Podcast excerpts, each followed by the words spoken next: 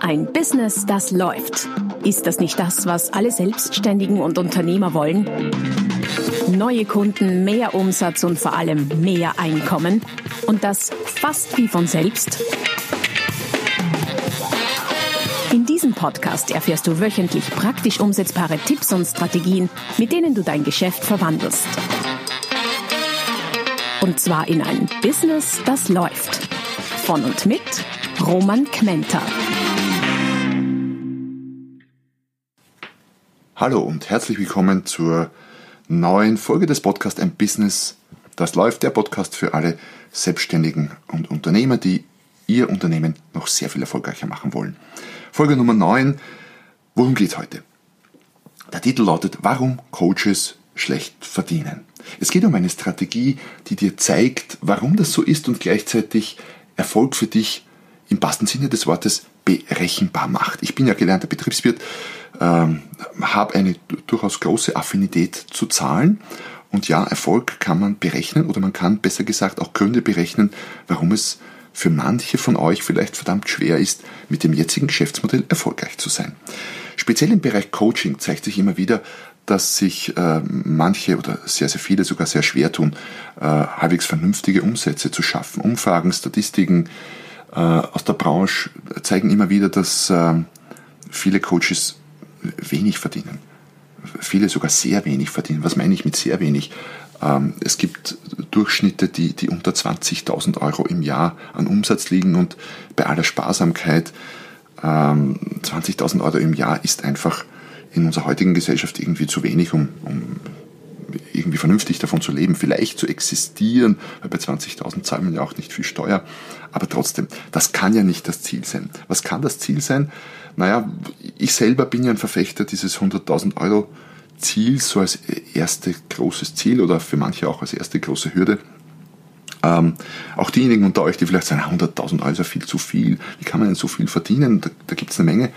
Äh, wenn du das seriös rechnest und dann wenn du es als Umsatz zum Beispiel nimmst und dann deine Kosten abziehst und die Steuer und die Sozialversicherung, dann, und so bescheinigen mir auch immer wieder Steuerberater, dann ist das die Untergrenze, ab der es irgendwie Sinn macht, auf selbstständiger Basis tätig zu sein.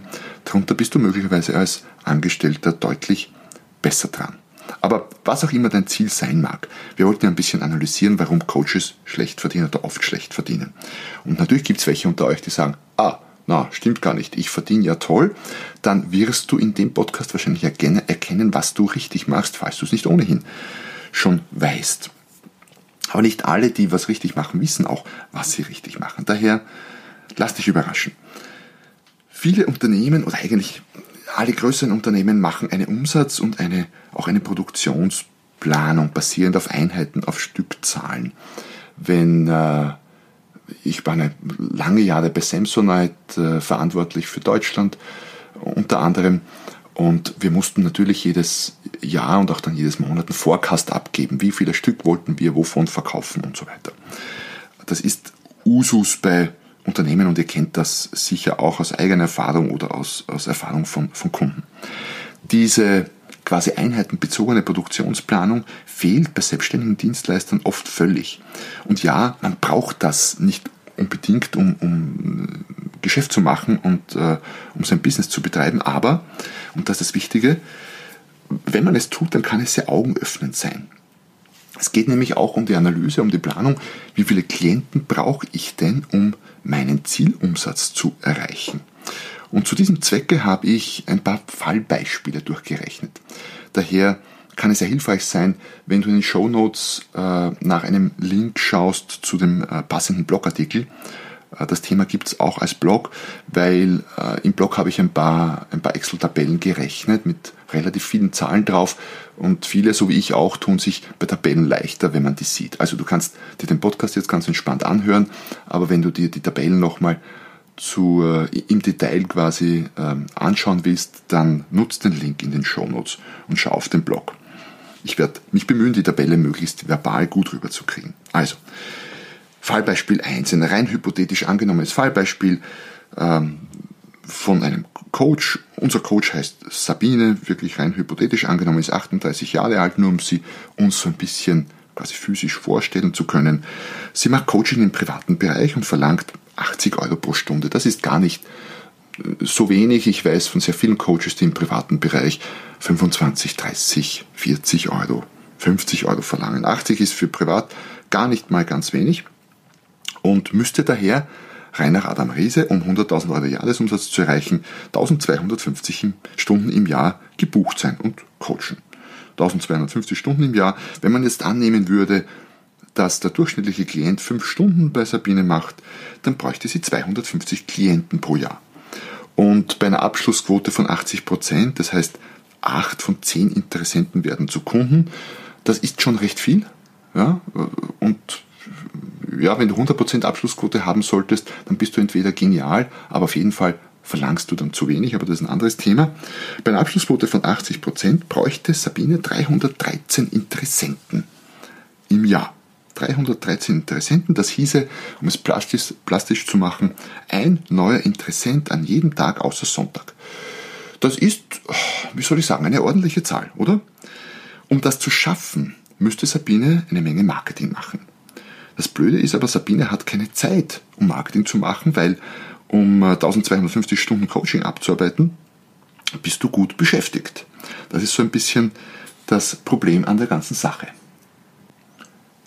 So die klassische Problematik der Selbstständigen, oder? Sie arbeiten selbst und das ständig. Sabine arbeitet in diesem Szenario, äh, hat 27 gebuchte Stunden pro Woche. Ja, mit ein bisschen Vor- und Nachbereitung ist die Woche dann schon relativ voll. Vielleicht noch nicht über übervoll, aber relativ voll. Also so viel Zeit bleibt da nicht mehr. Was ist das Grundproblem an diesem Szenario? Das Grundproblem oder eines der Grundprobleme ist, dass Sabine sehr günstige Produkte verkauft. Und wenn du sehr günstige Produkte verkaufst, und mit Produkte meine ich in dem Fall eine Coachingstunde, dann brauchst du eben sehr, musst du sehr viele davon verkaufen, um, äh, um einigermaßen auf Umsätze zu kommen. Weil selbst wenn, wenn sie ein Klient zehnmal in Anspruch nimmt, dann wären das immer nur erst 800 Euro. Und warum nur, kommt ein bisschen später, wenn ich es mit anderen Szenarien vergleiche. Und das ist aus meiner Sicht ein wesentlicher Grund, warum viele Coaches zu den Schlechtestverdienern gehören, weil sie günstige Produkte verkaufen. Was braucht Sabine? Sie braucht größere, teurere Produkte.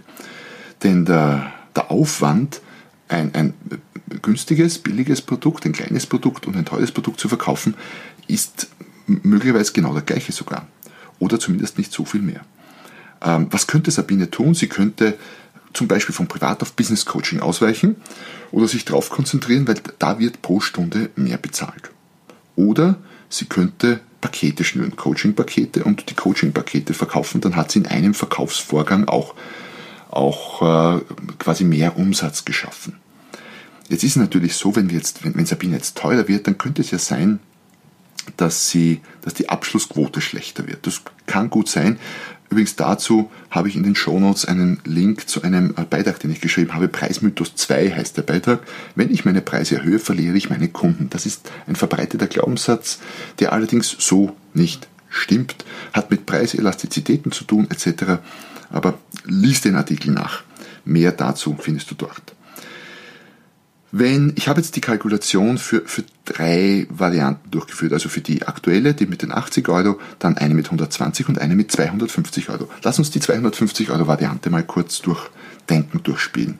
Bei 250 Stundensatz, was dann sehr wahrscheinlich im Businessbereich ist und nicht mehr im Privatbereich, ähm, muss sie nur neun Stunden pro Woche quasi coachen und hat daher sehr viel mehr Zeit für die Vermarktung. Gleichzeitig braucht sie aber in dem Fall nur noch 133 Klienten, ähm, was immer noch nicht wenig ist, muss ich dazu sagen. Ähm, wenn Sabine jetzt meine Klientin wäre, würde ich empfehlen, noch höherpreisige bzw. leichter skalierbare Dienstleistungen wie Training etc. ins Portfolio mit aufzunehmen, weil bei Training hast du gleich mal für einen Tag, je nachdem wie viel du verlangst, 12, 1500, 2000, 2500, 3000 Euro.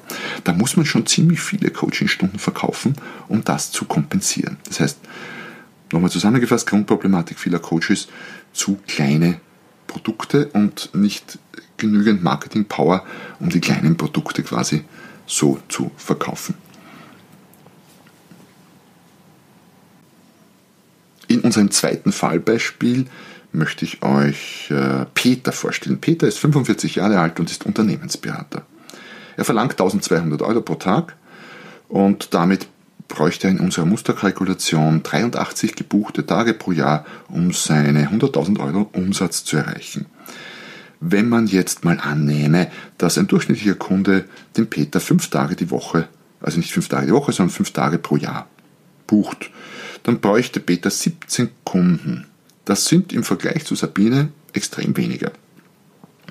Und er hat zwei Tage pro Woche Arbeit nämlich Beratung und damit ausreichend Zeit, würde ich meinen, viel mehr Zeit als Sabine, um sich um seine Vermarktung zu kümmern. Auch da siehst du die Details in dem Excel, das ich in, oder in, in dem Blog, in dem Excel im Blog, den ich in den Shownotes verlinkt habe. So. Ähm, heißt das, dass Peter schon äh, wie gesagt, dass es nicht besser geht für ihn. Na, das stimmt so nicht. Es geht natürlich besser. Ich habe jetzt mal kalkuliert, wie wäre es mit 1500 Euro Tagsatz und wie wäre es mit 2000 Euro Tagsatz.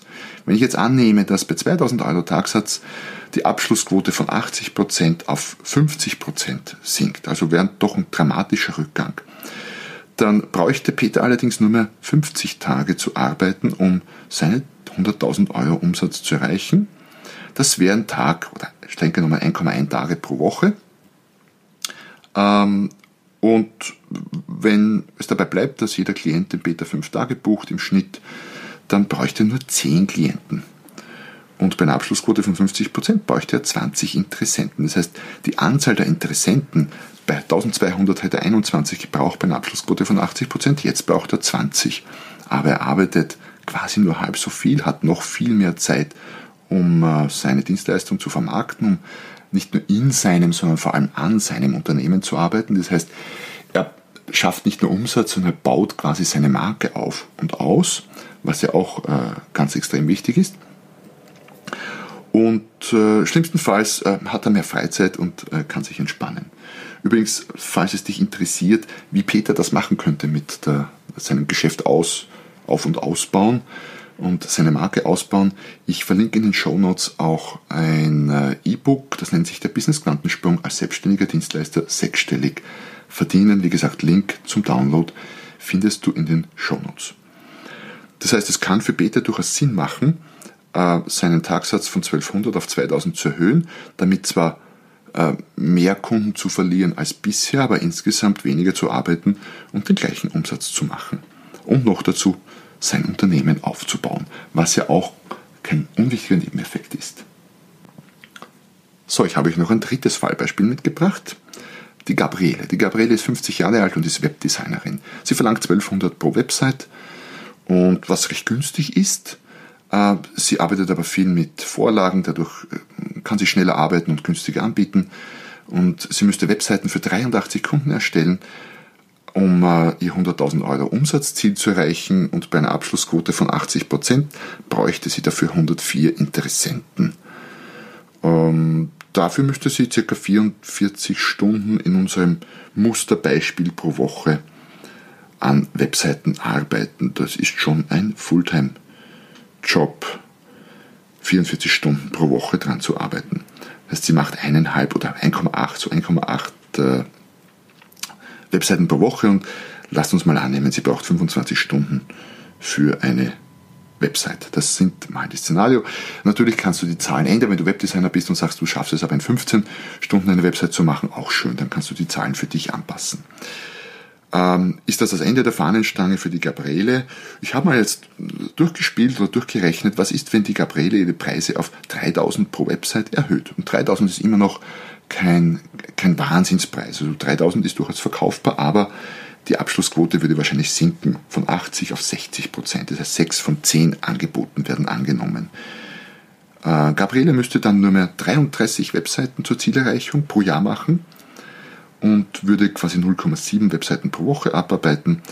Und selbst wenn sie sagt, mein Produkt ist jetzt qualitativ hochwertiger geworden, meine Webseiten sind toller, ich mache das individueller und nicht mehr 25, sondern 30 Stunden pro Woche braucht, hat sie statt 44 nur mehr 21 Arbeitsstunden pro Woche, um im Unternehmen zu arbeiten und verdient insgesamt äh, genauso wie vorher und arbeitet deutlich weniger, hat also auch wieder viel mehr Zeit, äh, ihre Webdesign-Firma auszubauen und aufzubauen, sich als Marke zu etablieren und nicht einfach nur Webseiten zu machen. Also drei Beispiele ganz unterschiedlicher Art und immer wieder zeigen sich ähnliche Dinge, die ich jetzt nochmal zusammenfassen möchte. Also was sind die Schlussfolgerungen aus diesen Kalkulationen? Wie kannst du also darauf aufbauen, dein Business noch erfolgreicher machen? Punkt 1. Gerade als Dienstleister ist es so, dass zu kleine und damit zu billige Leistungen, beziehungsweise nicht nur zu kleine, sondern Leistungen mit zu niedrigen Preisen dazu führen, dass du sehr viele Kunden brauchst, um vernünftige Umsätze zu erzielen. Erste Erkenntnis. Irgendwie klar, logisch. Zweiter Punkt.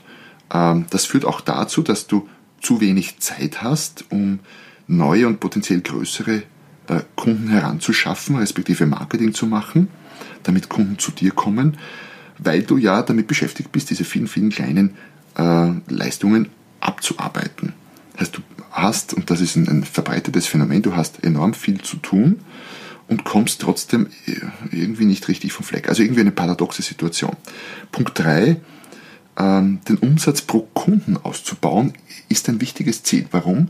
Weil der Aufwand, den Kunden zu gewinnen, relativ groß ist, aber wenn du ihn mal hast, ist es einfacher, mehr mit ihm zu machen. Und ein Produkt oder eine Website um 3000 zu verkaufen, ist der gleiche Aufwand wie eine um, um 1200 zu verkaufen. Da muss ich mit dem Kunden nicht unbedingt öfter sprechen, es läuft nicht unbedingt mehr Zeit rein.